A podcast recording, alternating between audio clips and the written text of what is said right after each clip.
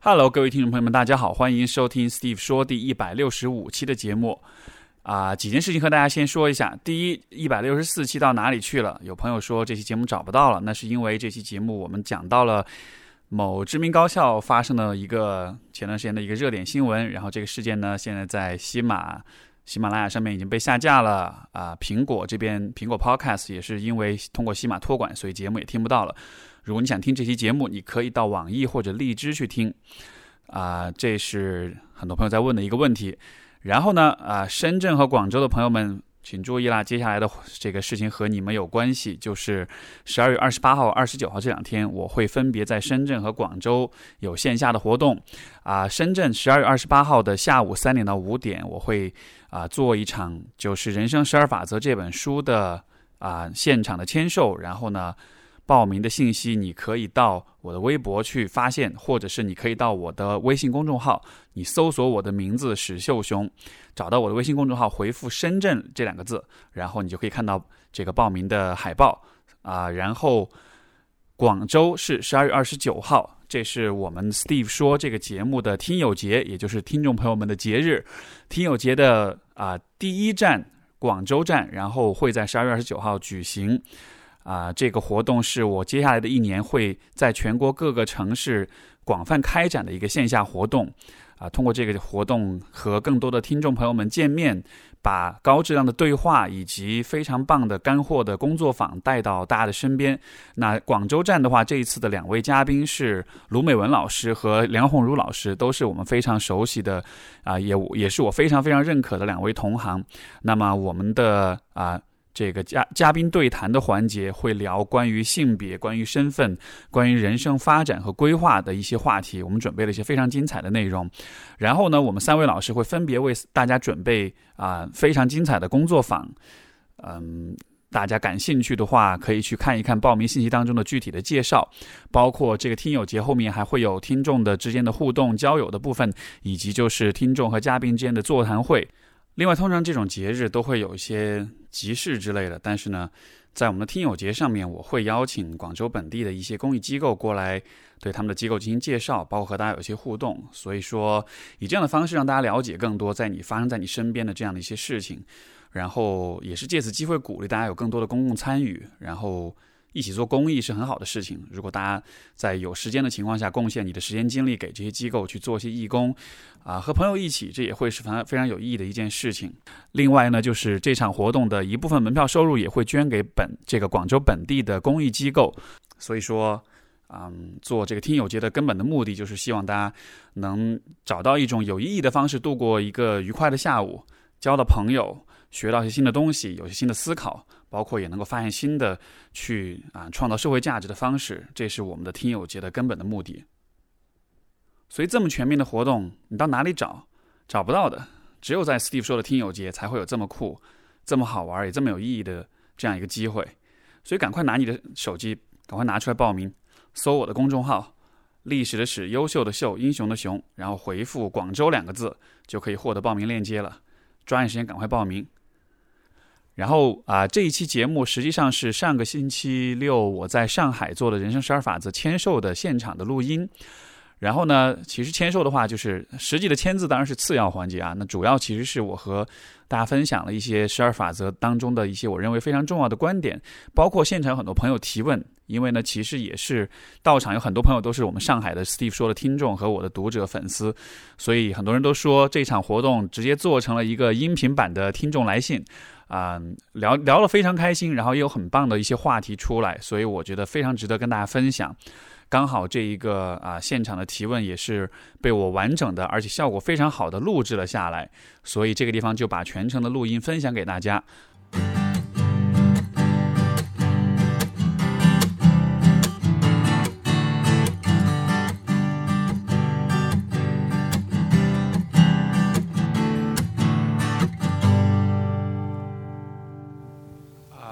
非常感谢各位今天来参加我们的活动，然后也很高兴在这里见到众多这个人生十二法则的读者，包括有很多朋友，呃，可能是之前已经认识了，对吧？非常开心，非常开心。呃，今天其实我不是主角，今天主角其实应该是我们的大家都认识哈，我们的著名的多伦多大学的心理学教授呃，Jordan Peterson。然后呢，我想先说说看我跟他的故事是就是什么怎么样结缘的，因为可能很多人不了解，就以为我只是翻译一本书而已。但实际上我在他火之前，大约十四年前的时候，那个时候我是他的学生，然后也上了他的两门课，就是啊人格与其转变，然后这个意义的地图这两门课，大家如果在 B 站上看过的话，呃会有这个完整的版本。然后他当初还是大胡子，而且比今天要胖很多。他是后来这个减肥了，调整了他的这个饮食之后才瘦下来的，所以那个时候其实呃他就给我留下非常深刻的印象。因为如果大家有关注我的话啊，你们都会知道我我会我会给大家有一个建议，就是去写个人成长史，对吧？就可能有些朋友，如果你有听过我的播客或者是有看过我的专栏的话，会了解这一个这样一个练习。这个练习怎么来的？这其实就是 Peterson 教我的。因为当初他在啊我们上课的时候。真的是个很酷的教授，就是所有的教授布置的作业都是啊写论文，然后查文献。但是他那一堂课，他的这个人格语气转变这门课的作业是什么呢？他这一个学期里面，你就写一篇文章。这篇文章就是你把你的人生的过去的经历啊划分成十二个不同的阶段啊不对七个不同的阶段，然后每一个阶段选出一些重要的事件啊出来做分析做探讨。我当时就觉得，哎，这个听上去很简单啊，感觉这门课可以混过去了。而且更酷的是，这个论文的打分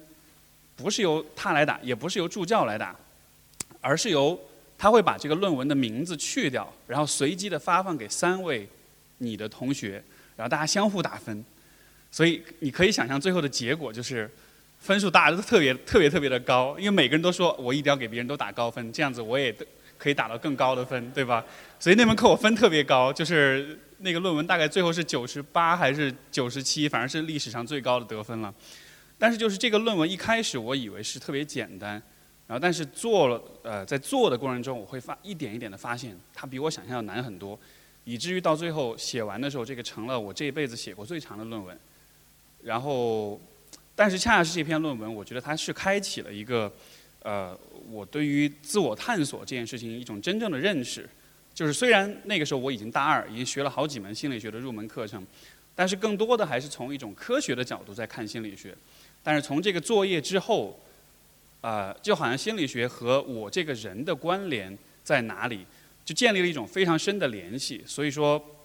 当时这个作业给我留下印象非常非常的深。我回国之后做很多的心理学的科普，跟很多来访者做工作的时候。就也会谈到这个这样一个练习，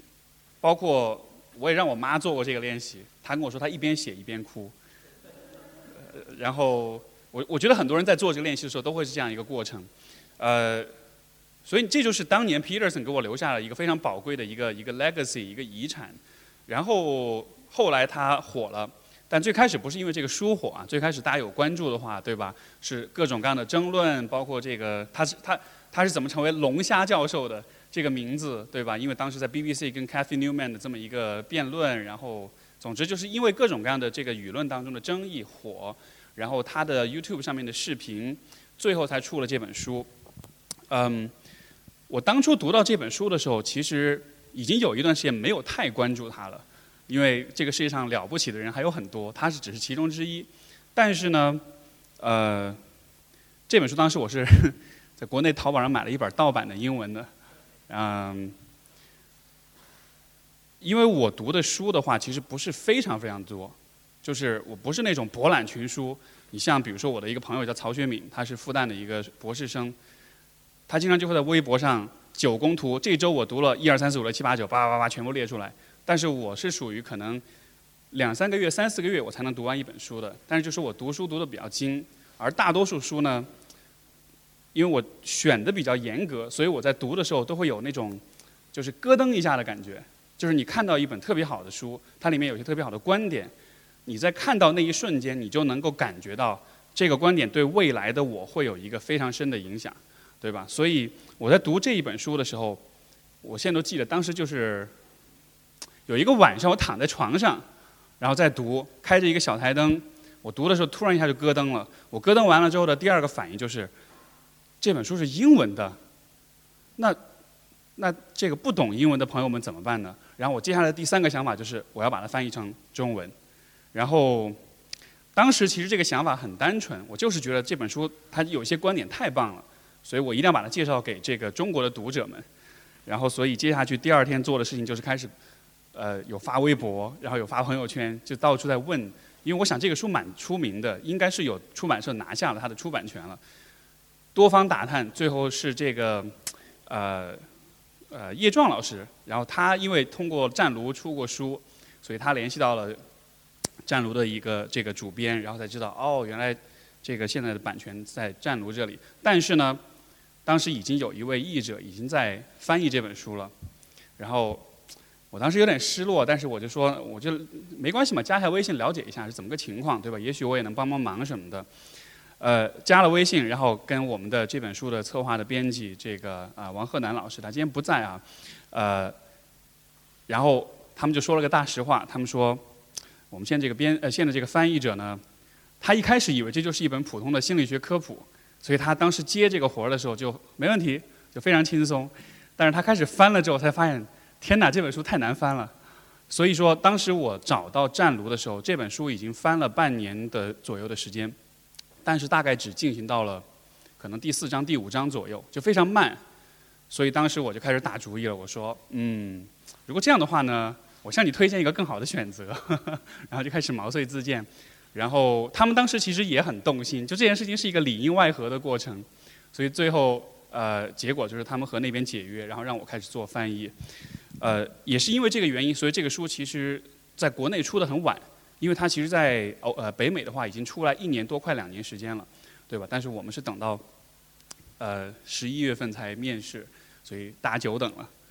呃，这个书的翻译过程大约花了我七个月的时间，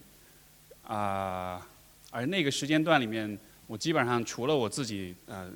做的咨询以外，所有的事情全部都不做了。然后每天就是早上起来就开始翻，翻到太阳落山，休息一下这样子。呃，如果大家有读过这本书的话，你会发现其实它的语言确实是有点绕，对吧？而且如果你读过英文原版，你再对比一下我的翻译，你会发现其实英文原版还要再难读一点。因为 Peterson，你看过他的视频，你了解这个人，你就知道。他是一个跟你说话说起来的时候，他会完全的沉浸到自己思维里面去，然后他的那个语言表达会非常的丰富，他的句式包括在写书的时候，他的句式其实也很长，然后语法上面也很复杂，很多的从句，很多的，包括作为一个，呃，从这个加拿大中西部大草原上过来的一个中年人，所以他说话有很多很 old school 的说法，有一些这种就是，呃，如果换在中国就是有有点土的说法。然后我还必须得想办法把这些比较土的说法给它翻译过来。总之，这个翻译的过程，呃，我当时在翻的时候，我一直告诉自己，这是一件有意义的事情，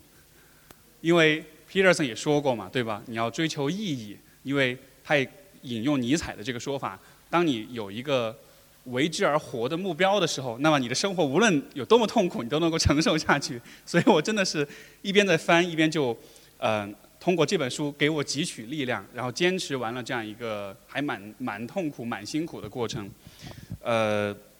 所以这就是这本书背后的故事。呃，当时也是有赖于朋友的介绍，我觉得真的是非常幸运的得到了这样一个翻译的机会。呃，后面也有朋友问说，那他的那个意义的地图那本书会不会翻？然后我的回答是绝对不。因为那本书的阅读难度会比这一本可能再乘个十吧，我觉得大家感兴趣的话，如果想练练英文的这个阅读，你可以去试试看。对，当年那个书就是我们的课本，但是，呃，为什么当年那个时候我很庆幸论文是相互打分，就是因为课本真的看不懂，所以 这样一个结果。嗯，那其实今天过来，我觉得主要的目标就是说，呃，哎，先问一下大家，就是在场多少朋友已经。读完至少一半这本书了，一半就是大概前六章你有读完，不多啊。OK，有多少朋友还没有读过这本书？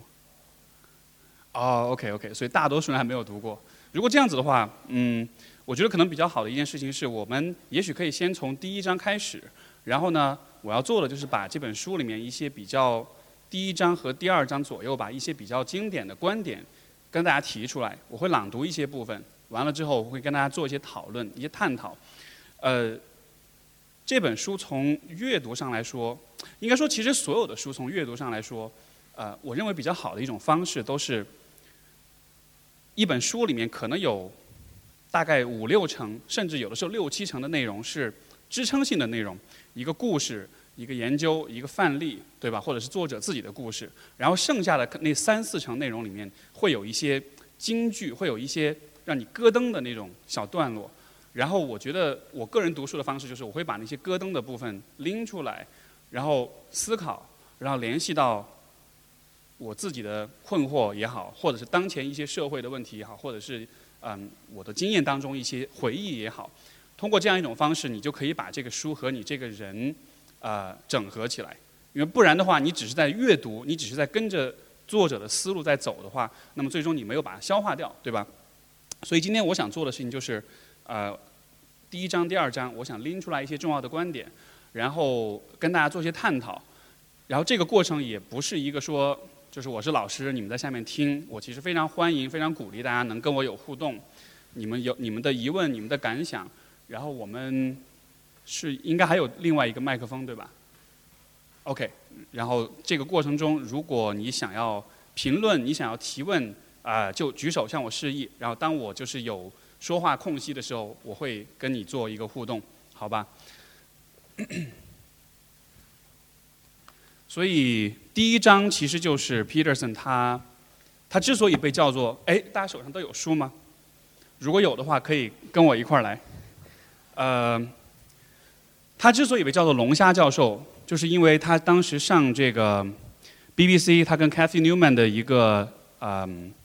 访谈，然后这个访谈里面的时候。当然，这个访谈相当于是一个一个一个 ambush，对吧？是一个早有预谋的一个想要对他进行批判的这么一个辩论。然后当时他跟这个主持人撕逼的这个过程也蛮精彩的。呃，主持人其实就专门把第一章里面的一个最上来的一一块内容拎出来讲，因为第一章里面的话，Peters 是有讲到龙虾这种动物，还有讲到他们的呃神经系统，有讲到他们的这个呃占领地盘和求偶的行为。他讲龙虾是因为，他以龙虾为例，然后呢，在龙虾，包括在龙虾在内的各种物种，其实都存在着竞争，都存在着等级制度。这个的话，大家其实小时候看《动物世界》你就知道，对吧？狮子呀、老虎呀，各种的呃动物，它们之间都有这种竞争，包括像大猩猩这样的群居动物，其实都是有等级之分的。所以说，他的一个第一章的前提假设就是，他认为这个世界上是有。啊，等级制度是有 hierarchy 这个东西的，而且它的存在是一个不能说完全是由文化构建出来的，因为今天我们会认为等级制度可能都是全部是呃一种文化的构建，但在他看来，其实我们对于等级这个这个这个概念的感知是非常古老的，所以他在第一章里面花了很多的篇幅，通过龙虾，通过各种动物的呃案例去说明这个问题。但是我觉得这一章的重点呢，其实是在后面的部分。嗯，他提出一个很有意思的一个点，就是说，因为人类进化的过程中，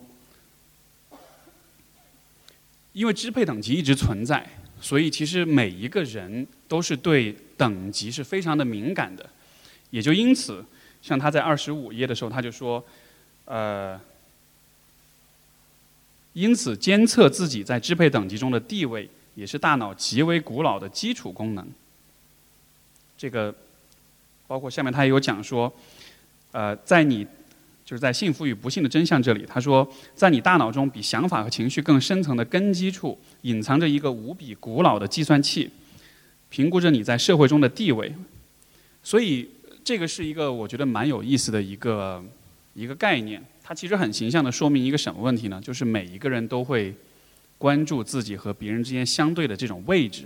对吧？每一个人都会去看别人是怎么看待我的。如果我在一群人当中的地位很低的话，这个计数器给你得出来的结果就是你就会认为你是一个比较弱的位置。如果每一个人都对你特别的掏心掏肺，都特别的想要抱大腿。你自己也会觉得你像是一个赢家，或者像是一个强者一样，这样的一个反应，我们不能完全的用这种就是嗯，从道德的层面，从主观的呃，从主观意愿的层面去理解。实际上，人们从一个非常生物性的层面，它就是有这样一种属性。所以这是 Peterson 这一章他想要表达的意思。呃，二十六页中间的部分，他也说到，大脑里那个评估支配等级的计算器会随着哦，会随时观察他人对待你的方式，然后决定你的价值，为你分配地位。比如说，你身边的人对你都是不屑一顾的，如果你一直生活在这样一个环境里的话，你的计数器就会告诉你，你多半是个弱者，从而你的情绪、你的认知，包括你的身体的仪态，其实都会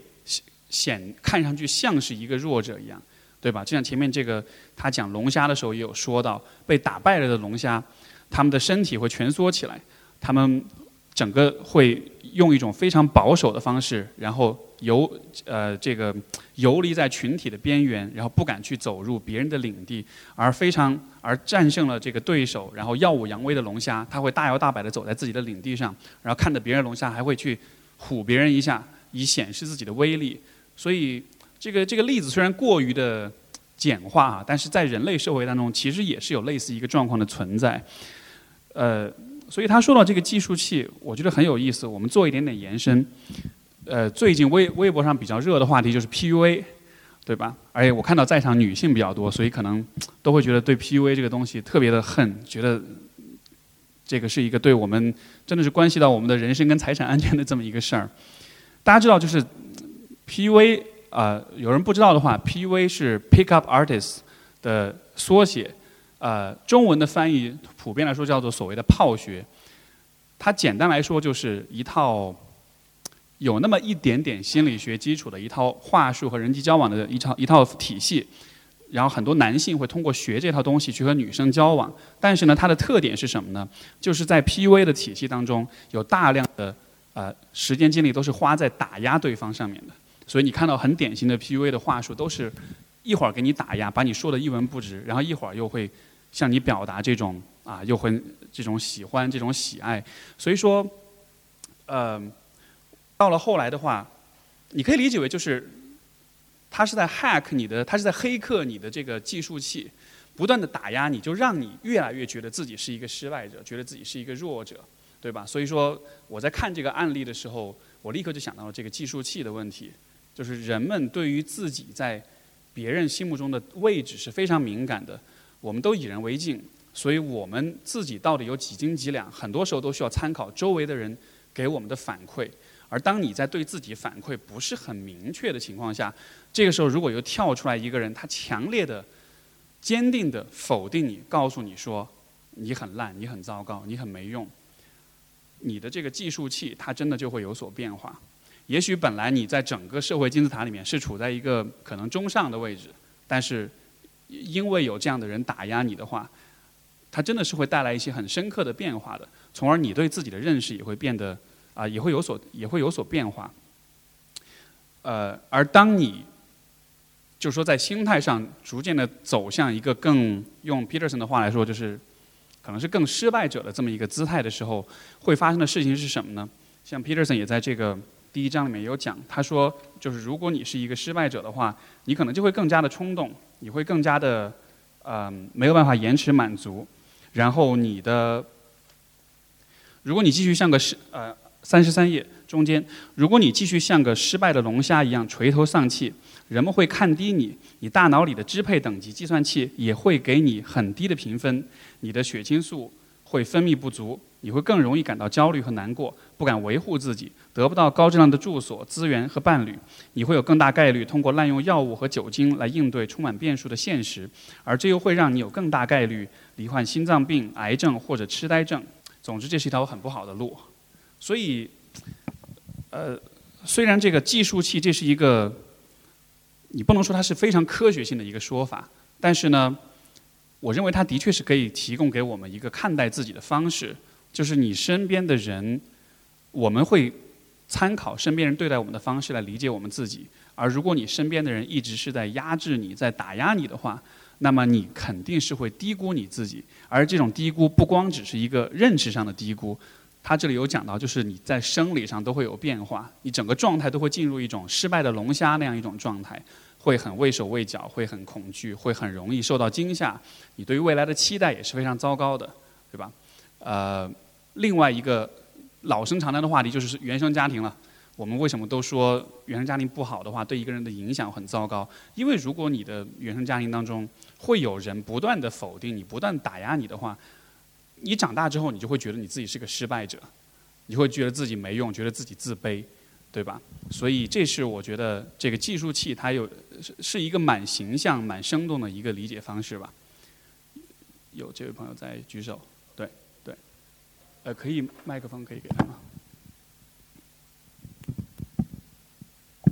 非常感谢能得到这个话筒。然后我认识蒂夫呢，是应该是通过排排认识的吧。然后您刚刚说那个家庭的那个环境的问题，因为我原来读初中的时候，在一个县城里面，因为我个子比较小，可以声音大一点点。哦，我个子比较小，然后我可能当时很调皮，可能在学，因为还是寄宿在一个亲戚家里面，当时可能因为可能家庭条件问题吧，他们给你的。话语都是说你这么做肯定没出息，你这不好好学习肯定没有前途，然后会举很多例子看别人家小孩怎么样。当时可能自己不管是学习上、经济上都非常垂头丧气，每天投入在一个网络的，就是玩游戏呀，或者说很悲观的一个情况。包括喜，包括喜欢别人都是说啊，我这么喜欢你为什么不喜欢我？整个的思维方式是非常负面的，而且自己会非常非常的怎么说呢？堕落。嗯，可能当时因为当时只有十三四岁左右，没有一个就是说积极向上的状态，人也非常的不行，包括。自己的状态会非常萎靡。然后当时十五岁的时候，从县城里面回到了成都，有一个，嗯，就是环境已经大为改变了。就是可能，呃，因为跟自己的至亲在一块儿，可能他给你的认同，就不仅是言语认同，比如一说一句话，哎，嗯，你好好，你好好学习啊。可能仅仅是一句话，都会给你很大的鼓励。从那个时候，我就觉得我应该更阳光、更快乐、更更 open 一点点。从那个时候就。感觉好像自己的人生一个非常新的境界。当我看到这个东西的时候，觉得真的是能够通过文字来意识到自己的一个成长。所以说，非常感谢您的翻译，要不然我也没有今天的分享。谢谢。好啊，好啊，感谢你的分享。呃，我觉得这样的经历，我估计可能几乎是每一个人都会有，对吧？就是从这种很弱者的一个位置，逐渐的往上走。像我自己的话，也是有这样一个一个慢慢发展的过程。因为可能我以前自己的性格也是。那种就是会比较弱，会不敢维护自己，然后这可能也是跟家庭的影响有关系。我觉得就是人们都很多人都会有过这样一个比较脆弱的阶段，一方面可能是因为环境，另一方面也可能是因为就是自身的性格的这样的缘故。所以说，呃，我觉得你很幸运的是，你换到一个环境之后，有人鼓励你，包括你自己也有意识的往上，就是往上走，对吧？所以说你能感觉到这种变化。呃，我觉得还有一种可能性，对于有些朋友来说，就是他曾经在一个很糟糕的经历里待过之后，他的计数器就会卡在那里。然后，即使他走到一个新的、更好的环境里，即使客观上来说他的一切都已经做得更好了，但是他依然觉得那个计数器的那个数字依然是没有变的，对吧？所以说，呃，三十页最后一段，其实 Peterson 也有讲了，他说，如果一个人曾经经历过严重创伤，支配等级计数器产生的转变会增加他再次。遭遇痛苦的可能性，青少年时期被欺凌过的人，成年之后更容易焦躁，他们会蜷缩起来保护自己，害怕自己的眼神交流会被嗯他人视为挑衅行为。虽然欺凌已经结束，但伤害还在继续。一个曾经因为欺凌而感到卑微的人，即使现在更加成熟和成功，也不一定能完全意识到发生的变化。为了适应。过去的现实而做出的生理调整，有可能在当下让他继续紧张和顺和顺从。更糟糕的是，习惯性顺从还会招来成年人世界中的欺凌者。这样的情况下，过去的被过去被欺凌的心理阴影，又会增加当下被欺凌的概率。所以，我觉得其实就是说到这样一个地方，就是对于有些人来说，他选择的是成长，选择的是变化，而且他也遇到了不同的人去鼓励他。但是也有一些人，他可能会暂时的卡在一个，嗯，这个这个他的计数器会卡在这个地方，所以我我们看到一个很显著的一个或者说很常见的一个状况，就是如果你曾经的过往的一些经历给你的打击比较大，给你的影响比较大的话，到了成年之后，你自己客观上，你自己都能意识到，其实今天我已经不是这样了，对吧？比如说，如果我拿我自己举例好了，我小时候胖过。我特别自卑这个胖的这件事儿，所以长大之后，我从来都不敢认为，就是我的怎么说呢？身体，我的这个身体形象，我是很认可的。就是在很很大了之后，可能才真正逐渐的接受这一点。但是在很长时间里面，即使比如说已经发育、已经抽条了、已经瘦下来了，但是对自己的那个那种那种情感依然是存在的。所以就是我觉得这里也说到，就是人是一个非常有嗯，就是有韧性的一个动物，或者说有英文的词是 inertia，就是类似惰性这样一个概念。就是说，当我们习惯了用一种方式看待自己，当我们的计数器习惯了停在一个位置上的时候，其实要改变它很难。然后，这样的惰性也有好处，因为这样的话，你就不会轻易的被别人改变，对吧？你你的性格、你的人格总体来说就可以保持相对的稳定跟完整。如果说一个人改变是，我今天决定我要自信，我啪，我第二天就自信了，那这样子的话，第。再接下去的一天，有人说服你，你要自卑，你是不是又回去了呢？对吧？所以说，我们的这种嗯难以改变，在一定程度上，它是一件好事情。但它的副作用或者它的这个代价，就是如果你曾经的起点很低，或者说你的境况很糟糕，那么你要往上走的话，可能就会比较难。而这样子的话，就会是一个比较漫长的挣扎的过程，对吧？所以这个地方，然后啊呃，接下去当然就是要说怎么办的问题。那么三十一页他有讲到走出失败者模式，然后这个地方我觉得也是这一章这一章我认我个人认为是最精彩的一个地方。就他说到，呃，也是在这三十一页中间，他说另外，因为各种原因彻底否定愤怒等带有攻击性情绪的人也也不愿意反抗。有的人对小小的强势和较为强硬的竞争尤为敏感，因为他们会压制自己内心所有类似的情绪。这样的人通常都有一个暴躁且充满控制欲的父亲，但我们要辩证的看待心理的力量。呃，对我我特别躺枪哈，暴这个暴躁且充满控制欲的父亲，而且还是个处女座，所以大家可以想象。抱歉，在场的处女座也不是故意要得罪你们。呃，我这也是一个非常有趣的现象，我也在就是我自己的临床工作里面能看到很多这样的呃状况存在，就是因为你。呃，OK，首先我先问大家，有多少人小时候有过这样的想法？我爸妈经常打我，而我长大之后，我绝对不要打我的孩子。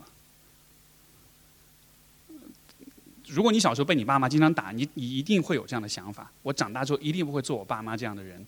对吧？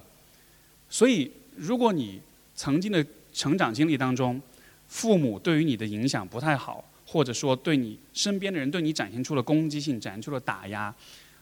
那么很大概率就是你对于这样一些行为也会有非常负面的想法，你也会非常讨厌你对别人展现任何的攻击性，因为你自己曾经是受害者，对吧？你体验过被攻击、被打压是什么感觉，所以你肯定就也会对自己发誓，说我以后绝对不要这样子对别人。但是这个地方就出现一个 bug，就是如果你完全的抗拒这种行为的话，就像他书里面所讲的。嗯，三十一页最后一段，一旦被狭隘的道德感捆绑住，那些充满同情和奉献精神但又天真软弱的人，就无法适运用适当的愤怒来保护自己。所以，因为整个生物的进化的过程是非常的保守的，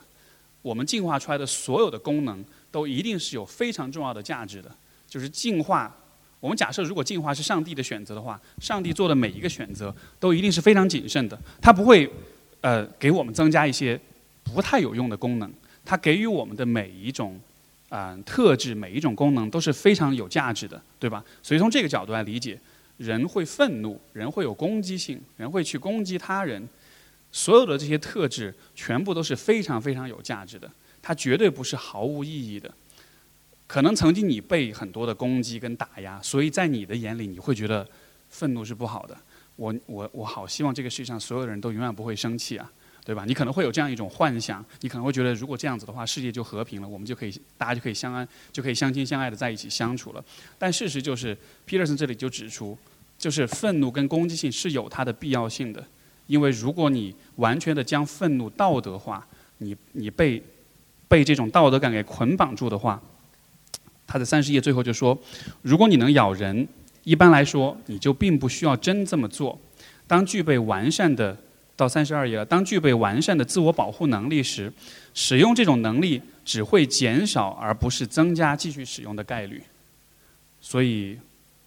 这就是他提出的观点。来这边，不好意思，李布老师，我刚刚听你讲这段的时候，其实我我感触突然非常深，就是。”呃，就今其实我一直做心理咨询，就是我已经心理咨询两年了。包括今天我跟我咨询师在讲的时候，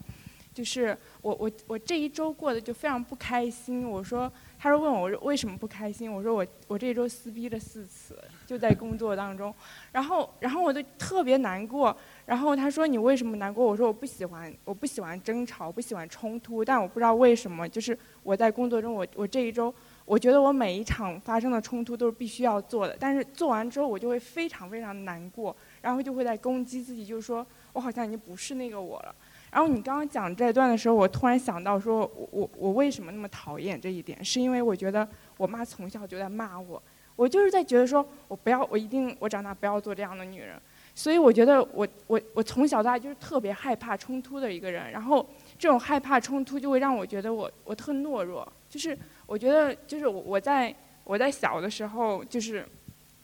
在初中的时候军训，然后就是反正有一个动作做错了，然后我的教官就说，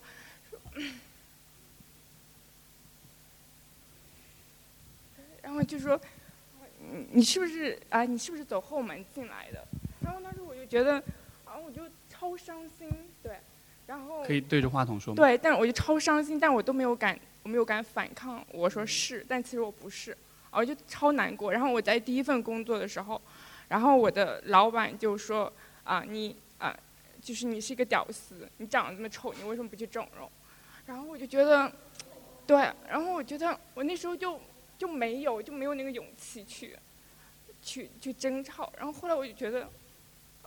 我今天好像突然一下就明白原因是什么了。对，谢谢。是是，谢谢谢谢，大家给他点鼓励，给他点爱。嗯，没错，我我觉得这位朋友的分享，我估计在座其他朋友可能也会有类似的感觉，对吧？就是如果你曾经是一个嗯某种关系暴力的受害者的话，那么可能你自己对于关系暴力或者关系中的任何形式的冲突，都会有一些特别特别负面的看法，因为你真的很恨啊，因为你为什么，你就会觉得为什么一个人可以对另一个人有这样的打压，有这样的攻击，所以。但是当有一天你就会发现说，好像我也是这样的人，或者有的时候我也会变成这样的人。嗯，还是引用这本书三十二页第二段，他就说：天真无邪的人常常会过度单纯的认为人都是善良的，不会真的想要伤害别人，使用或者威胁、使用武力也都是错误的。但当他们遇到真正的恶人时，这些信念就会崩塌，嗯，就会垮塌，或者带来更糟的后果。那些恶人最擅长识别的，便是抱有这些单纯想法的人。因此，无害无邪的信念需要被重构。所以，这就是一个 bug，就是说，如果曾经你经常被伤害，那么你对于被伤害就感觉非常的敏感，而且你也要求自己，我绝对不要去伤害任何人。可是，当你这么想的时候，你在那些因为各种原因他喜欢伤害别人的人眼里，就会变成一个特别完美的目标。呃，我们我们可以直面一下我们自己的阴暗面啊，就是我们可能是被别人欺负过，但是我们一定也欺负过别人。我自己就可以承认，我在小学跟初中的时候，我们班上都有一些同学是我觉得，就经常会去欺负他们。其实很多时候这种欺负也不一定是我真的说要置他于死地，特别恨他的欺负，而是说就是欺负别人有的时候是一件很爽的事情。或者说当一群人都在欺负的时候，你也可以加入进去，那是一个很有意思的事情，对吧？而且。包括在青少年时期，呃，学生时代，其实这样的事情非常常见。我的理解是因为这个阶段人们其实都在实验，我们都在理解，就是欺负和被欺负，人与人之间的地位和权利啊，到底是怎么回事？所以这个时候大家其实会做很多的实验，而当你做这个实验的时候，你就会发现说，哎，有一些人好像比别人更容易欺负，对吧？如果你想想看，你生活中遇到过的这样的人，就是那些你欺负过的人，而且是而且甚至是肆无忌惮欺负的人，你想想看他们的特点是什么样的？我能想到的就是，我曾经啊初中的时候，我身我旁边有一个男生，然后个儿也不是很高，长得也挺可爱的，呃，我那个时候经常对他做了一件事情，我就会经常啪一一一巴掌打他的背上，他就会，呃，那就是我们俩之间一个玩笑，然后呢？其实一开始我并没有恶意，我觉得只是好玩而已。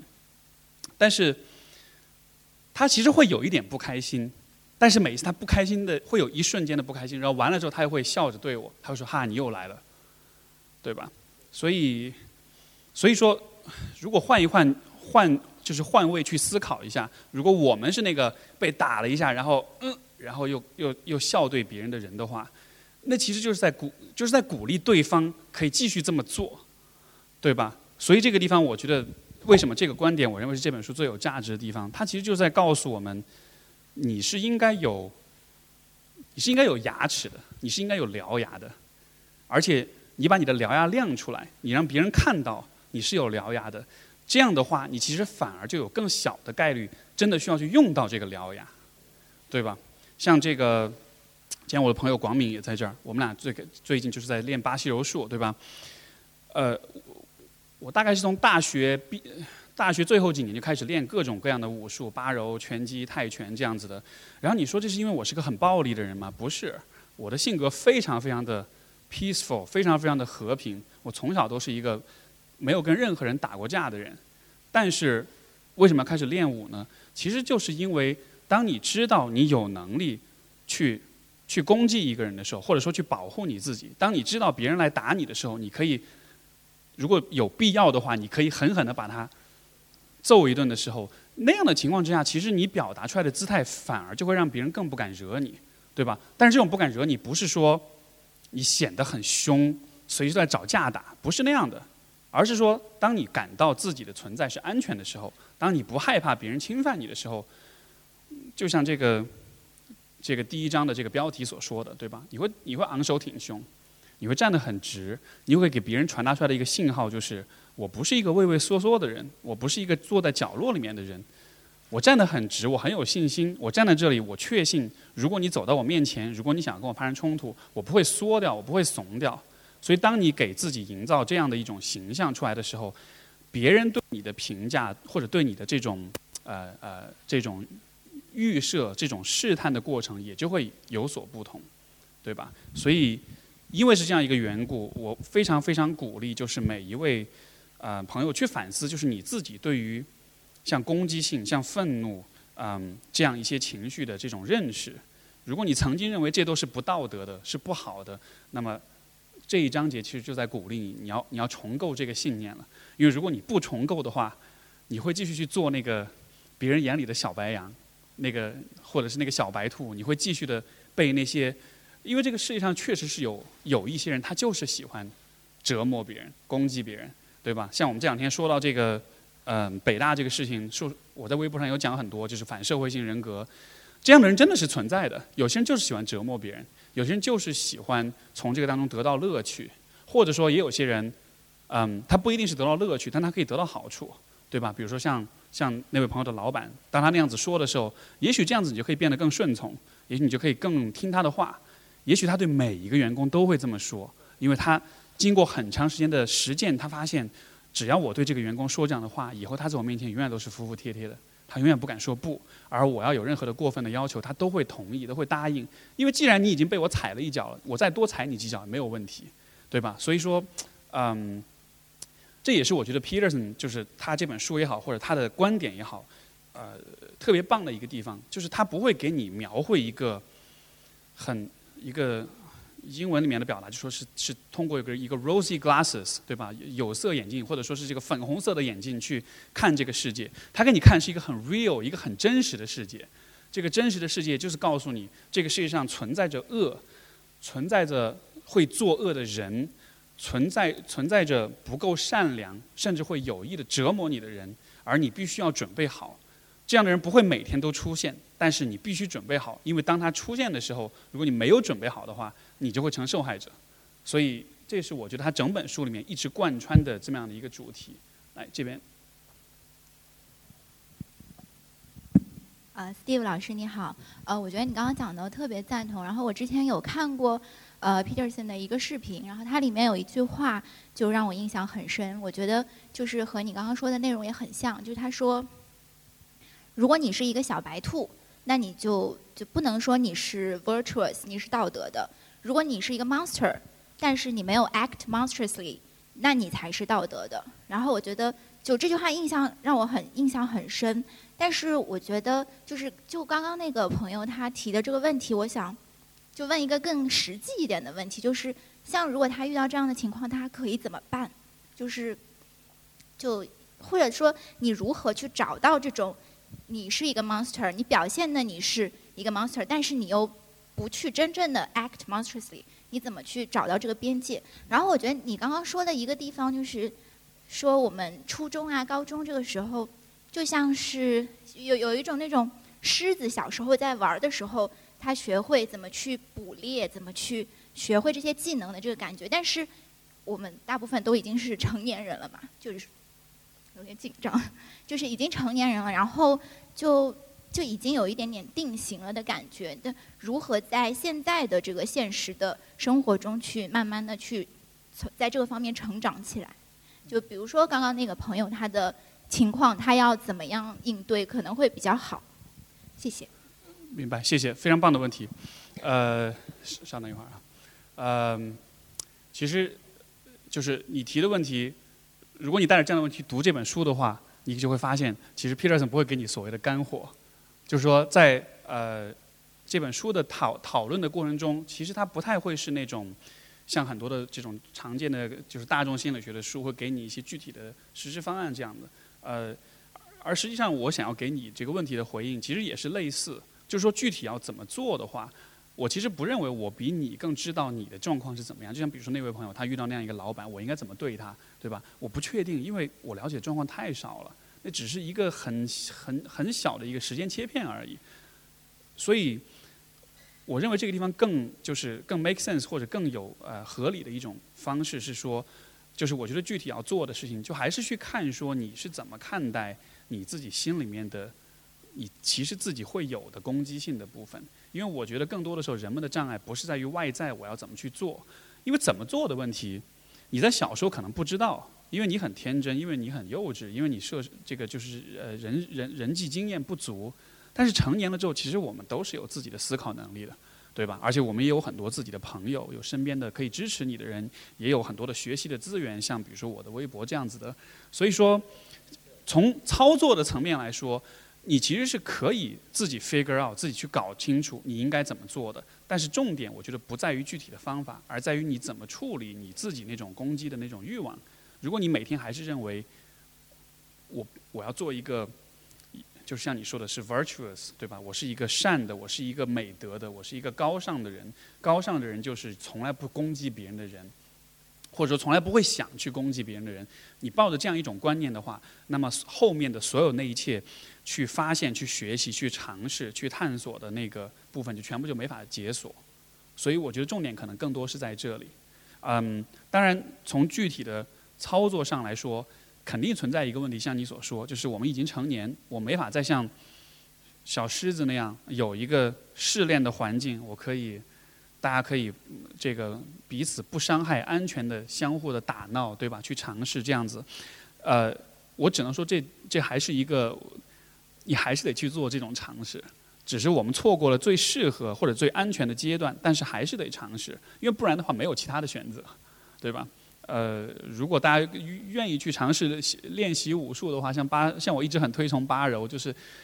我觉得这也是一个很重要的点，就是在这样的一些训练当中，这种有对抗性的训练当中，你其实一方面是在练你的技术，另一方面你也是可以去探索你的那个对抗性的、竞争性的，包括攻击性的那个面。当然，这种竞争不一定是我说的啊，都是武术这样的，对吧？我觉得任何有竞争性质的，呃，运动也好，活动也好。它当中可能都是有这样一种功能，所以说就不要回避自己的那个攻击性、竞争性的那一面，然后在各种各样的事情当中去去找到一些机会，去把这个面合理的、然后文明的、尊重他人的方式释放出来，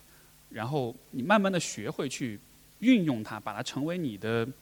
就像是魔法师会释放能量一样，你为你所用的感觉，我我是这么理解的，OK。然后刚才这边这位朋友，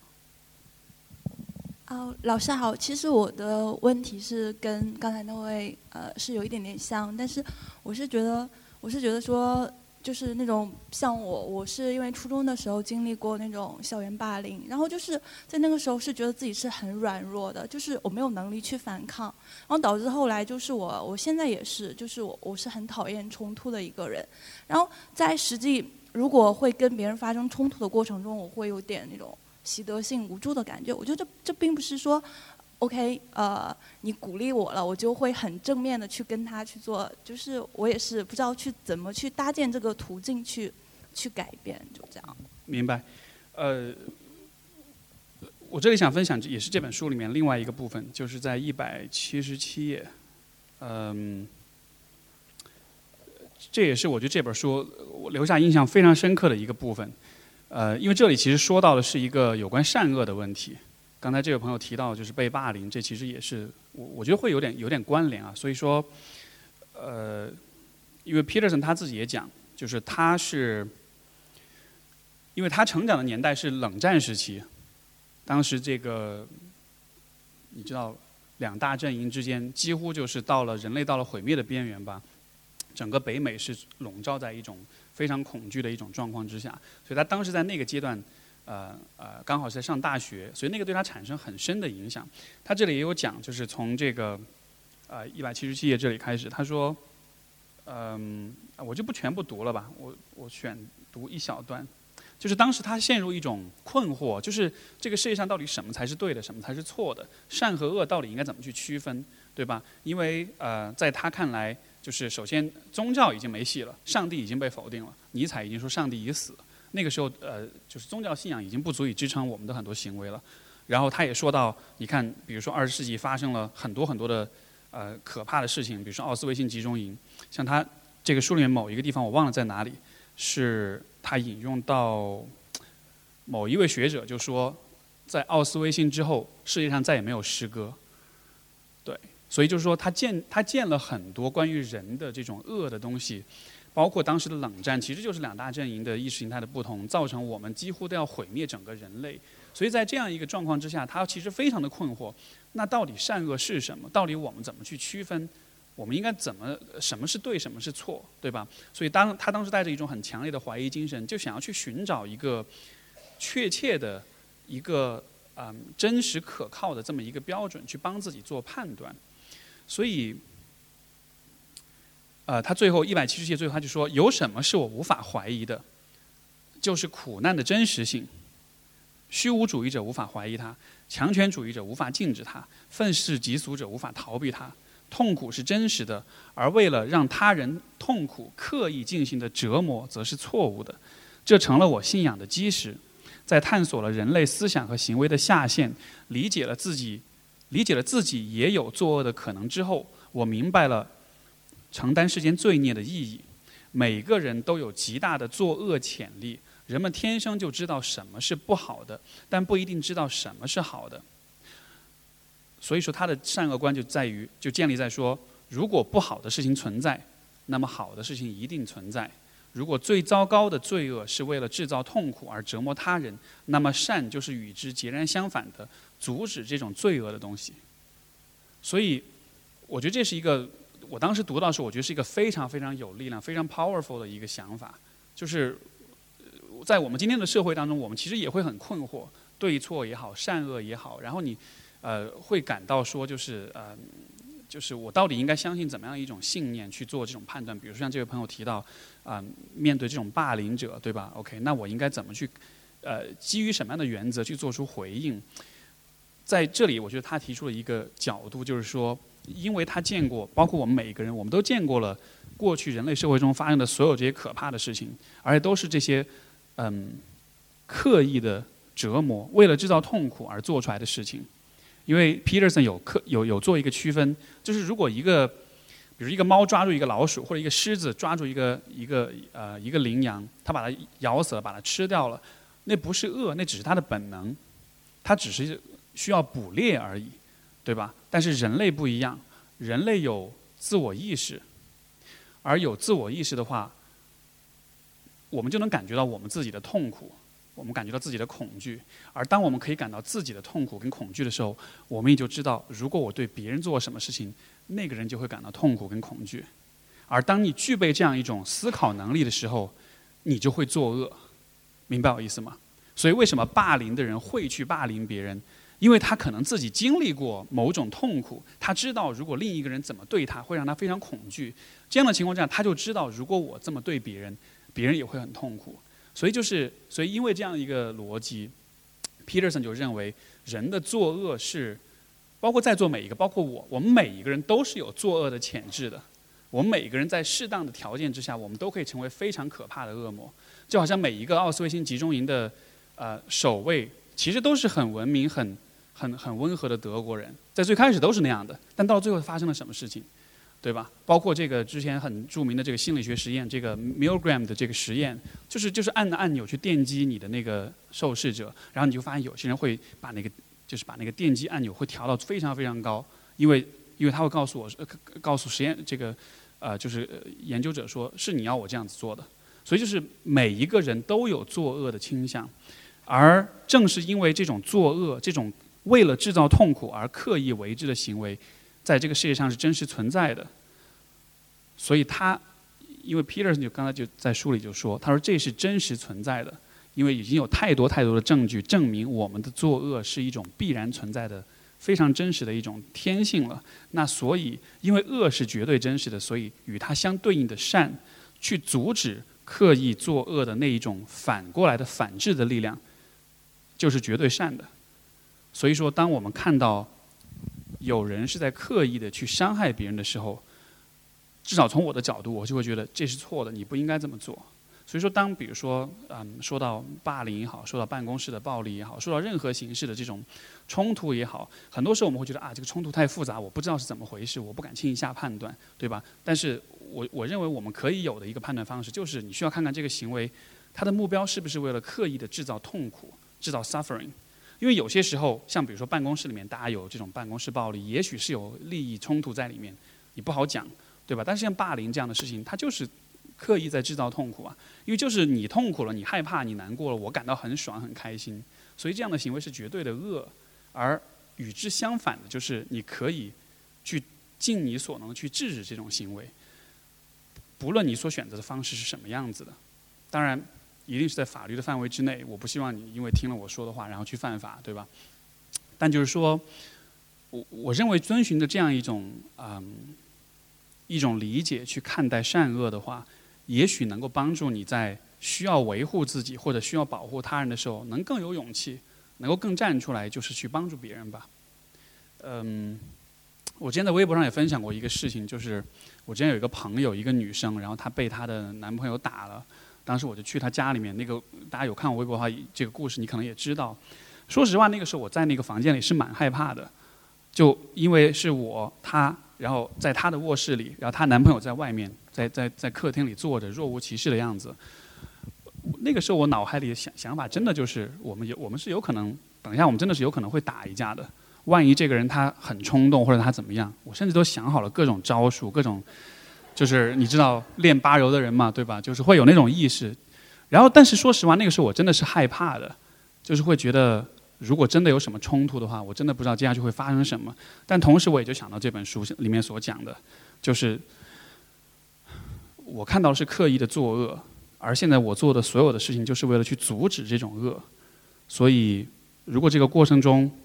会有打引号的流血牺牲的话，那是有那是有意义的，是值得的，对吧？当然，我不会啊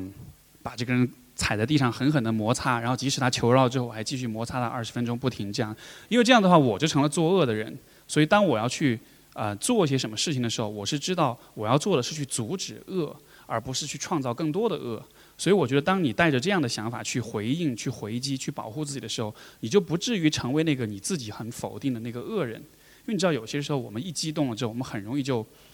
就就自己就变成恶魔了，对吧？以前那个韩国有一个电影，呃，好像是叫我我 I saw the devil，好像就叫我见过恶魔嘛，我大概记不得，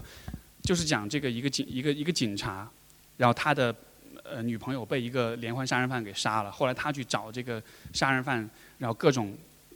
各种挣扎，各种纠葛。反正到最后，他就发现他变成了那个杀人犯的那种样子，不惜一切代价要搞死所有人，非常的邪恶。就那就过了，因为你在做的那个事情就不再只是阻止恶了，而是创造新的恶，对吧？所以我觉得，嗯，什么可以让我们就是能够，嗯。有勇气、有底气的去面对、去维护、去保护，就是你知道你在做的事情是在阻止刻意的折磨。我觉得当你这样想的时候，至少对我来说是蛮带来力量感的吧。好，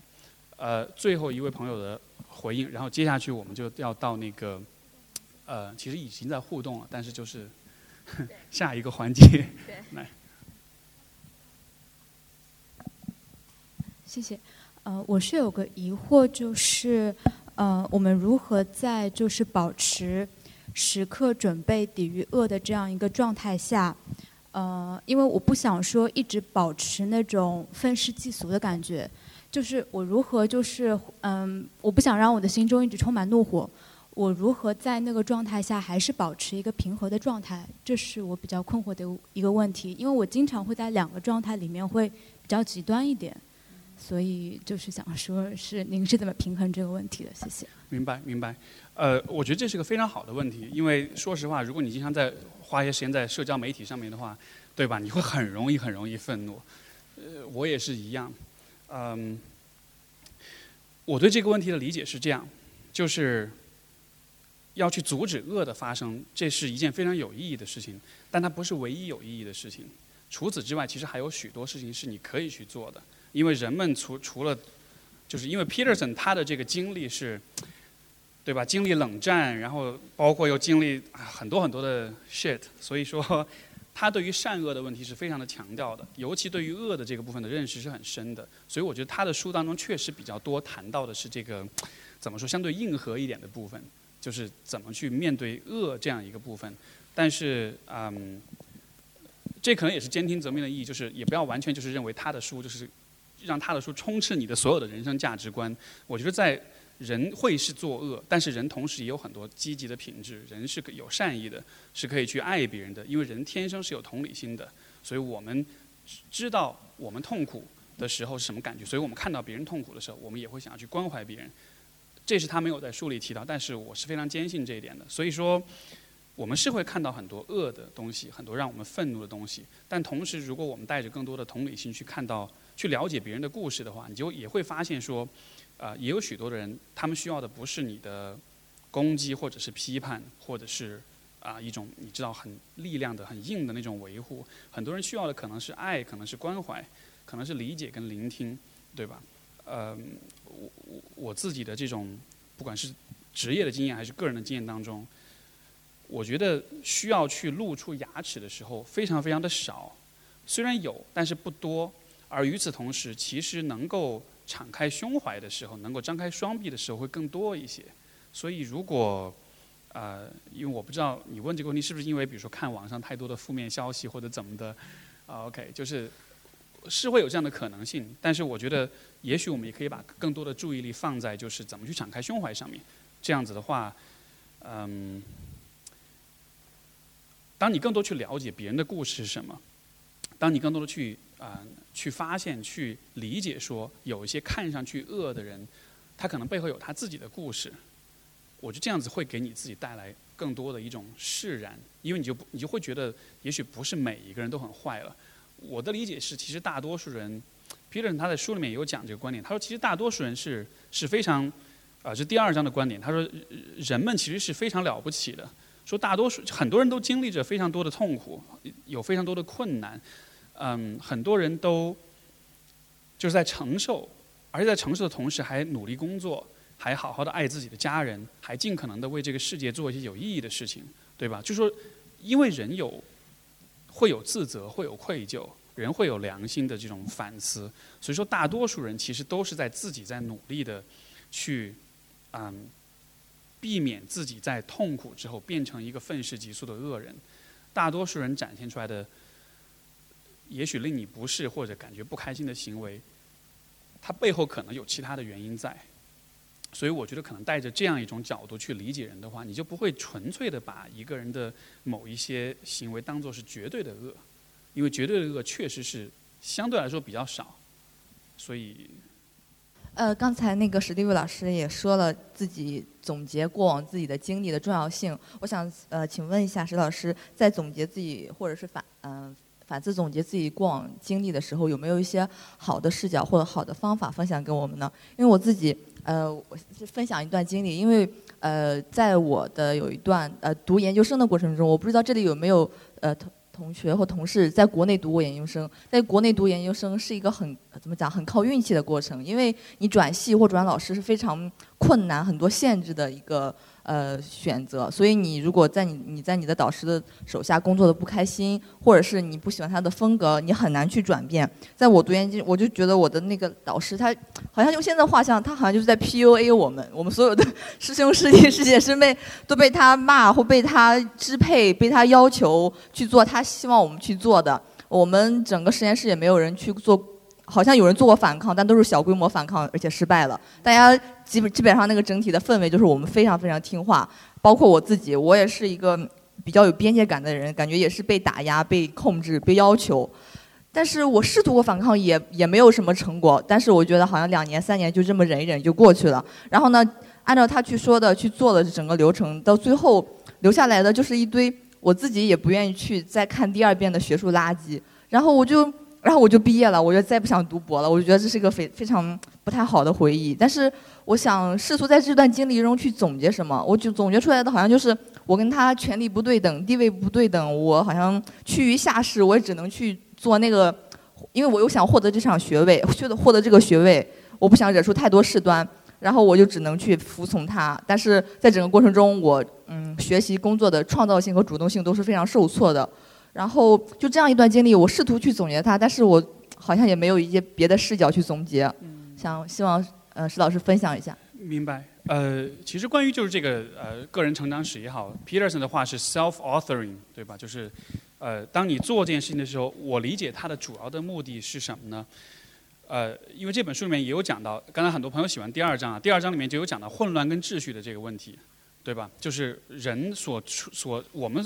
我们看这个世界的话，除了当今有一个科学的视角看到，比如说这椅子就是椅子，桌子就是桌子这样一个物理世界的存在，对于现代科学出现之前，人们看世界是从经验的角度，是从现象学的角度看世界的。所以说，在现象学的视角里面，世界是分成了已知和未知，分成了秩序和混乱。嗯，所以当我们看自己过去的人生的时候，它的意义就在于是去梳理你你个人回忆或者是你个人故事当中混乱的部分。而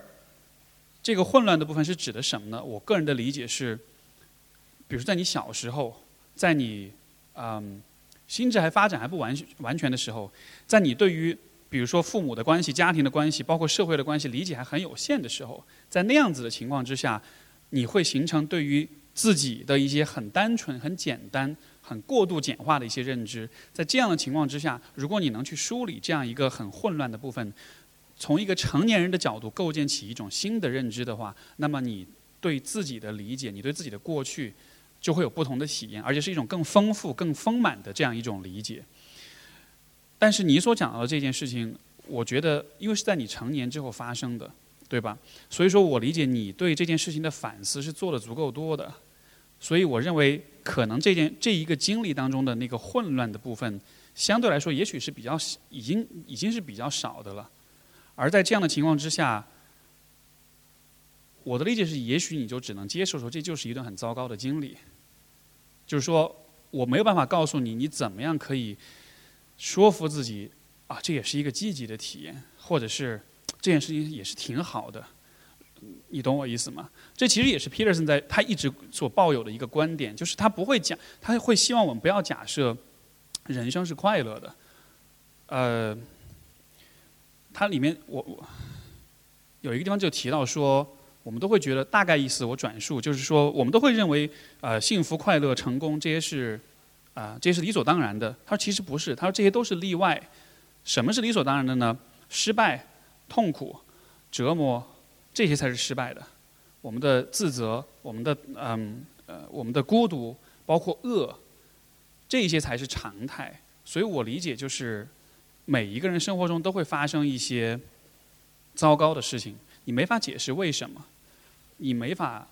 你也许可以说是运气不好。但是在我看来，更多的是一种，这就是我们的存在，就是这样的一种现实，就是每一个人的生活中，随时都有可能会有意外，会有混乱，会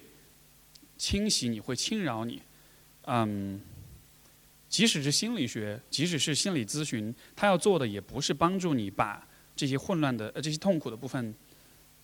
让它不再痛，因为如果那样子的话，就意味着你需要给自己说很多的谎言，对。所以，所以我理解，在你所讲的这个事情里面，可能它发生了就是发生了。你可以去总结经验，你可以去看看有什么事情是你可以值得吸取教训的。你可以去看看说，在未来你遇到类似的状况，你也许可以有什么样一些不同的选择，对吧？但是我不知道有什么事情是可以让你不再痛苦于这件事情的。所以，我觉得这也是就是 Peterson 他的出发点是非常硬核的。他永远告诉你就是就是 life is suffering，人生就是痛苦。所以说，嗯，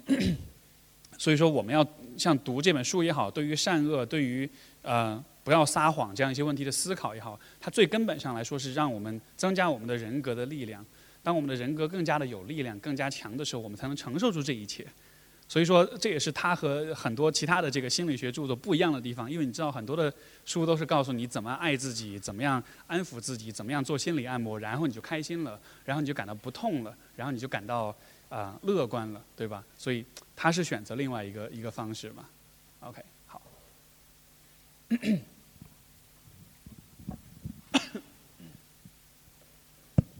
谢谢 Steve，我这边有两个问题啊。可以一个问题吗？不好意思。哦，谢谢。呃，好，那我选一个。呃，就是因为这本书我都读完了，然后的话，就是我读完的有一个感受是说，哎，他其实有蛮，就是他的述述，因为是他的跟他自己本人的话，因为是西方嘛，然后他其实有蛮重的，就是西方的文化背景的，包括他圣经啊这一块引用，呃，然后包括他提出了一些问题，我觉得可能也是。跟他们就是他的社会环境有关，但是在这里面的话，他又时不时会引用到《道德经》的一些内容。然后的话，所以说有一丝丝感觉他在想用东方的一些传统的智慧，然后去应对现在西方现代人生活面对一些问题。那我不知道你作为译者，你在这个过程当中，呃，对这方面的感受是什么样子的？然然后就是这样一本就是基于西方现代生活出来这本心理学著作，它对于我们呃适用到中国。或者东方的话，现代人的社会面对一些问题，有哪些呃，就是嗯，也许不大适应的地方，不大适用的地方。OK，啊，谢谢，非常棒的问题。嗯，其实你说到，既然说到易经，我觉得可以这个地方我们可以一起看一看这个部分，因为其实是一个还蛮，我觉得写的蛮棒的，在四十八页。嗯，OK，对，四十八页，我没没说错。在第二段的最后一个部分，他说：“如道教对阴阳的并列呈现，就可以成为行为的指导。道家思想中的人生路径由阴阳之间的交界线来代表，道就是合理的存在制造。”然后在下面最后一段的第一句话：“人们可以通过平衡来驾驭这种二元对立，一只脚坚定地踏在秩序和安全中，另一只脚则踏在混乱、可能性、成长和冒险里。”当你恰到好处的处在秩序和混乱的交界线上时，生活就会变得跌宕起伏、扣人心弦且充满意义。你也会进入忘我的专注状态。所以我觉得这也是他，对吧？就是提到关于这个，因为大家知道那个阴阳图，一半是黑，一半是白，白中有黑，黑中有白，中间有一条线，一条弯曲的一条曲线。他说这个所谓的道，就是在这两个颜色之间的那一条线。嗯，因为 Peterson 的一个很重的一个。就是他很注重的一个部分，就是呃，包括荣格心理学，包括就是神话学，所以他其实，呃，当他在阐述很多问题的时候，他引用的不光是西方的，啊神话故事，他也会引用到各种不同的文化当中的这样的一些理解。所以当他在说就是像道呃像《道德经》这样的引用的时候，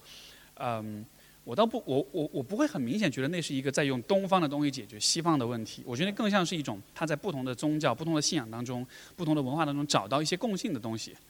然后让我们看到说，在这里探讨的问题可能不是某一个具体的文化环境之下的问题，而是人类在几千年以来一直都在面对和在试图解决的问题，对吧？所以当当说到呃就是这个道的时候，说到秩序跟混乱的时候。呃，他引用到这样一个例子，我觉得也是在表达这样一个意思，就是中国人对这个问题是这样思考，但实际上，这书中有很多的呃故事的引用，也在告诉我们关于秩序和混乱之间的这种相互转化的关系。比如说说到迪士尼的动画，对吧？Peterson 也是非常喜欢、热衷于分析这个迪士尼的动画。你会看到所有的迪士尼的动画都是这样子，一开始生活是秩序的，是安稳的，然后突然出现了一个混乱，然后你作为这个英雄，你必须走入这个混乱当中，去重建一种新的秩序。这个和就《道德经》这个这个概念是一样的，对吧？所以我觉得，嗯，我不会觉得他是在某一个特定的文化环境之下在说这个问题，呃，不过我觉得确实会有一定的，呃呃，就是怎么说呢？文化独特性是在于，可能他讲他自己的一些个人故事也好，呃，他讲他曾经成长的一些经历也好，可能在这个地方会有一些是，比如说是一个比较北美的环境当中。呃，make sense 的一些故事，在我们的环境里也许不那么的 make sense，尤其是最后的两三章左右吧，我觉得会比较多一点。呃，包括就是应该是十一章，这个就是不要打扰滑滑滑板的男孩这一章，有讲到关于啊，可能是一些性别的议题，讲到关于男女的问题这样子的。呃，这显然也是他备受争议的一个方面。我个人的话，我对于他这方面的探讨其实不是完全的认同，就说大实话。呃，有一些方面的探讨，我觉得确实是，呃，因为他的专业所限，也因为他的学术的方向所限，我觉得他不能看到更完整的一个一个一个画面。所以这些方面的话，我确实是鼓励大家就是兼听则明，保持自己的一种独立的判断。而且尤其是在于，因为你看，就是他曾经有一个视频，其实还有点惊讶到我。他说，就是他说那个呃，patriarchy is not real，对吧？他说父权父权制度是不是真实存在的？就是。我理解他为什么会这么说，因为这个话有一个语境，就是在北美的那个语境里面。但是这话如果放在这里的话，你你很难就是理解他到底在说些什么。所以我觉得可能当说到这样的一些议题的时候，大家可以保持一种独立思考的一种状态。呃，我认为这本书更好的理解方式可能是他对于个体的这个部分，这也是 Peterson 最强的方面，就是他对于社会议题的呃公共议题的话。毕竟不是他的专业，对，所以说，嗯，他对于个人的，因为他很强调的是个人的赋权、个人的 empowerment，所以这个是我觉得更值得去看的地方吧。好，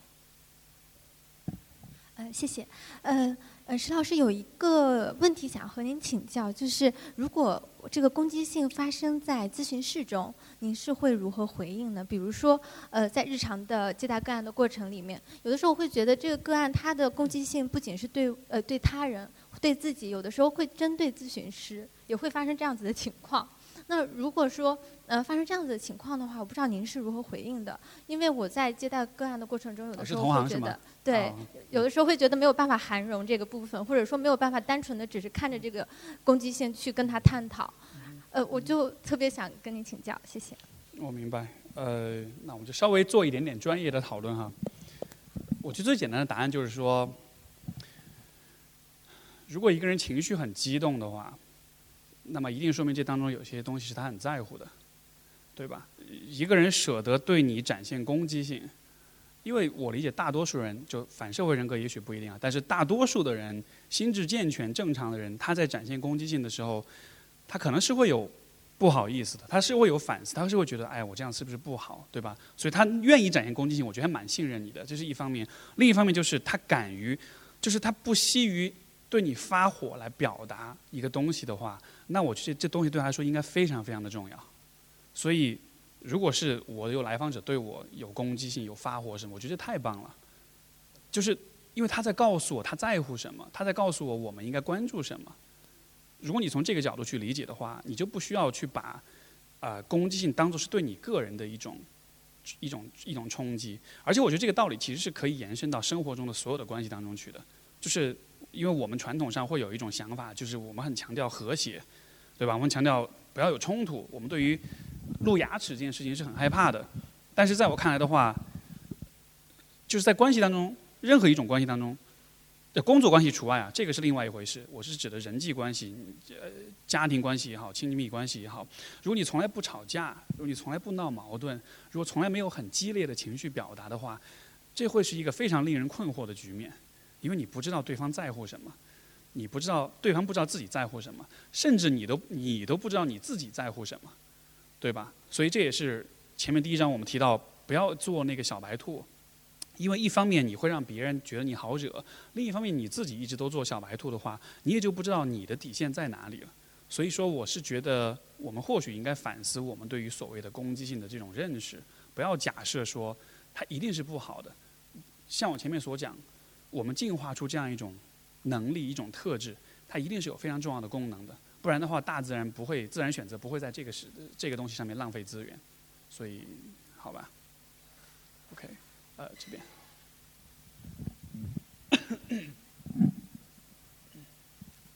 今天很高兴，感谢老师的分享，还有这么多读者的分享。然后我就说一下我的感悟吧，就是呃，您刚才说您和这本书的作者就是呃大学时候做过就是回顾自己就是成长史的嘛。我我差不多也类似，就是也回顾过自己三十几年的人生当中，呃，就是我自己写下，就是也也会就是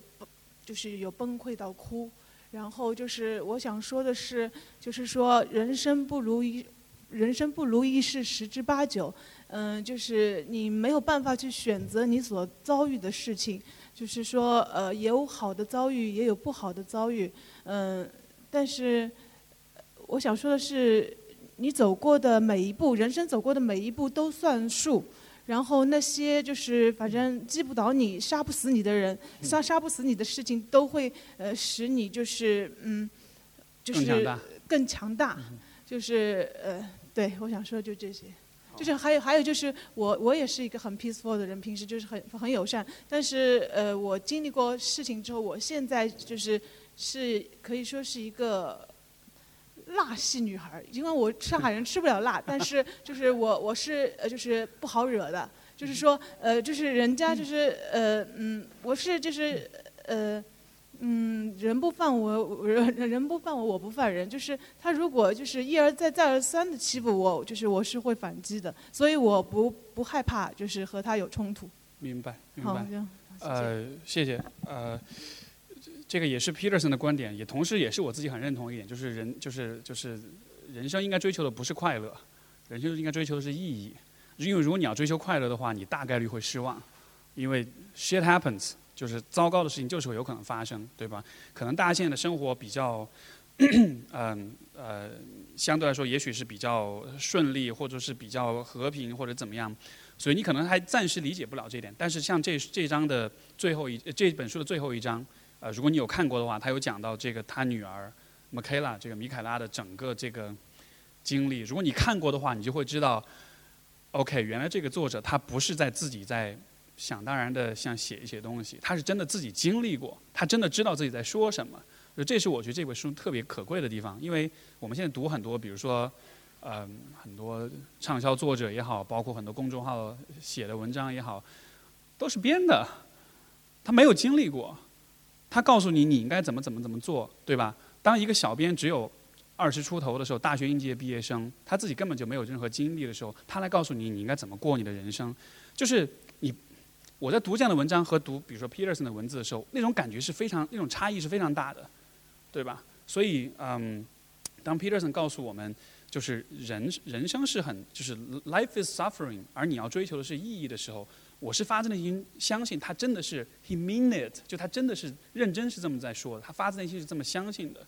嗯，可能大家现在就是，也许你处在一个呃，就是相对比较简单的人生阶段，你还没有进入到家庭，你还没有进入到啊有子女，你还没有进入到你自己的衰老的阶段，所以很多的未知、很多的混乱还没有揭示出来，对吧？所以这个时候我们去说我们追求的是快乐，啊，是相对比较容易的。而且你也不需要花太多的功夫去，呃呃，就是去去去骗你自己，你很容易就能骗过你自己，对吧？不要想明天会发生什么，我就及时行乐，YOLO，对吧？但是，呃，我是觉得 Peterson 的这一本书，他给给至少给我是一个很重要的一个启示，就是说你需要做好准备，你需要准备好在未来意外和混乱是会突然的降临。而在那样的情况之下，你要怎么办呢？如果你的期待是追求快乐的话，那么你会完全无法接受这样一种变化，因为你会觉得这是上帝在折磨我吗？这是，这是我的运气不好吗？还是说怎么样？但是如果你能够追求的是意义，嗯，什么是意义？我 Peterson 在他有一个 YouTube 视频上聊过这个话题，嗯，意义就是。其实就他刚才这个地方说的，一只脚踩在混乱里面，一只脚踩在秩序里面，对吧？当你生活中的混乱多到刚好可以让你保持一个警惕和学习和好奇的状态的时候，然后但是当你生活中的秩序刚好多到一个可以让你不至于过度焦虑，然后过度的恐慌，然后没有安全感的时候，在这样一个秩序和混乱一个平衡的状态之下，当你可以既感到安全，但同时又不会呃陷入一成不变、千篇一律的生活，当你可以嗯呃。既拥有和享受当下的一切，但同时又可以去尝试、去创造、去发现的时候，这个边界、这个秩序和意义之间的这个这个边界，这就是意义所在。所以说啊，我带着这样的一种心态去对待生活，会比追求单纯无脑的享乐和快乐，嗯，我不能说更好了，因为我不想做这种道德批判，但我只是觉得它是是是是更能给人带来力量感的一种方式吧。OK 呃。就是呃，荣格是一个对 spiritual practice 很感兴趣的人，然后他会去很硬核的用心理学分析这些东西，呃，但是我看 Peterson 他对公众的一些演讲很少去提呃更深层的一些东西，我就想问一下您，当时作为他的学生，他有没有呃提出一些类似荣格的方法，就是实际的 practice 对你们讲过这些？我想知道一些这样的例子，谢谢。嗯。我的记忆中好像没有太多，呃，他可能在就是那个意义的地图 （Maps of Meaning） 这本书里面也许有讲过，但是我的印象中他没有提到太多的就是具体的这个就是 spiritual practice 的这个部分。你指的就是像比如说像冥修，哎，像这个冥想、禅修这样的一些，是吧？没有太多，对，就嗯，我的感觉是可能这也是一种，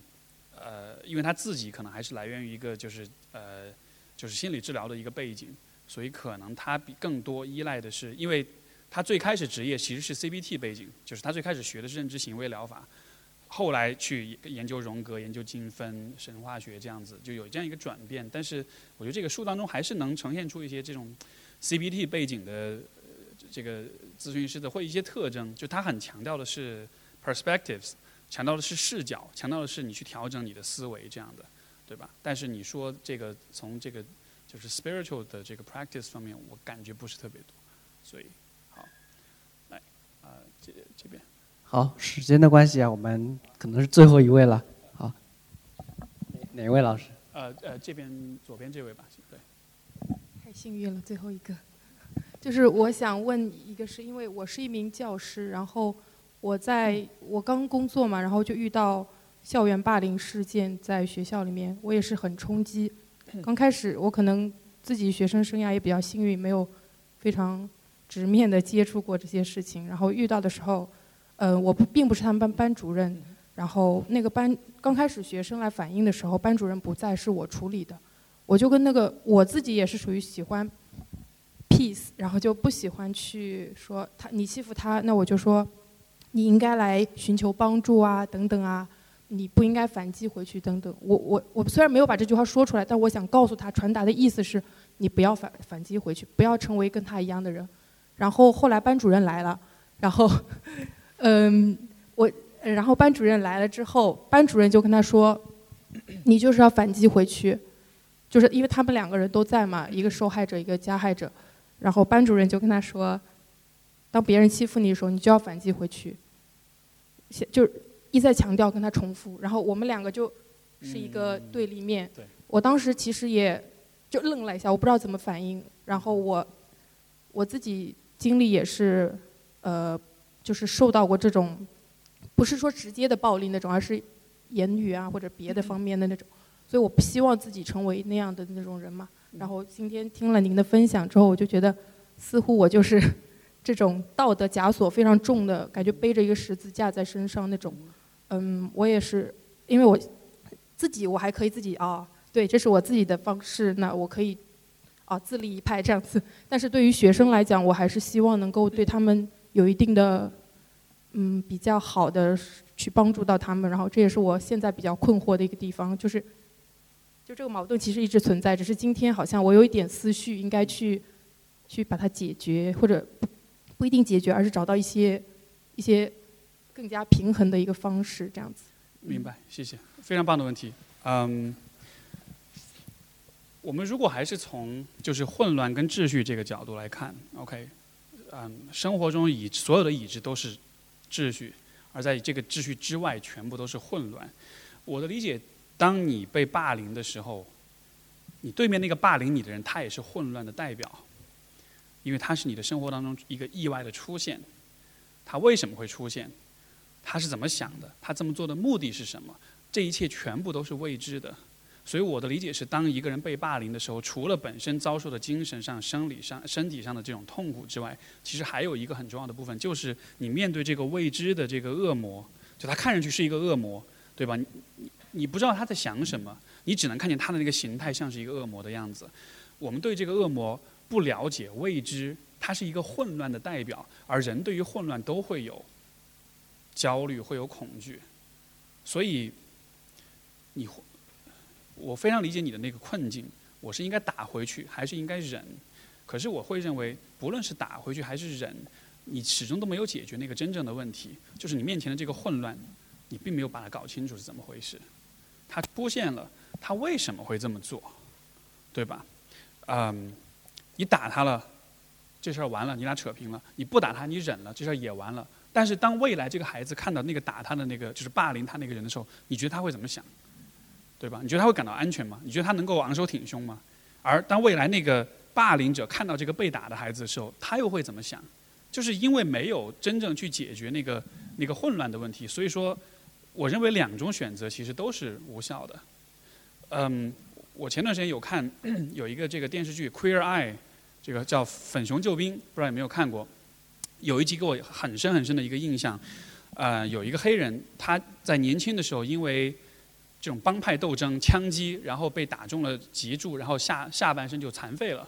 然后他因此就是呃成了一个残疾人，一辈子坐在轮椅上面。然后这个这个秀呢，就是一帮人去，而且是一帮这个很可爱的小 gay 们，对吧？去改变他的人生，从各个方面去。然后但其中他们做了一件事情，他们就是去安排这个人和当年开枪打他那个人见面，因为那个人刚刚从监狱里放出来了，他因为这件事服了很多年的刑，然后他们就做了一个对话，嗯，那个对话。给我的印象特别特别的深，因为你想想看，你坐下来跟一个当年开枪把你打到半身残废的这样一个人对话，你能想象那是什么样一个感觉吗？就当他们对话那一幕发生之前，我都觉得好紧张，我都觉得天哪，会不会会不会发生什么很很狗血的事情？但最后你会发现，其实并没有，就他们之间就只是有了一个对话，对方也告诉他我当时为什么那么做，他也告诉对方当时你给我带来怎么样的影响，两个人其实就把所有这些全部都敞开了，很。很诚实的去讲了一遍，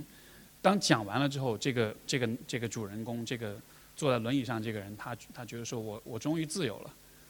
我终于知道他是怎么想的了，因为在过去的好多年里面，我都不知道他为什么要那么做，因为那人告诉他原因就是他当时又说，就是开枪那个人就说我其实当时没有想很多，我只是看你向我走过来，然后你知道在我们这个社区里面，其实大家身上都有枪，所以我当时只是很害怕，所以我本能反应就是就是把你先崩掉，就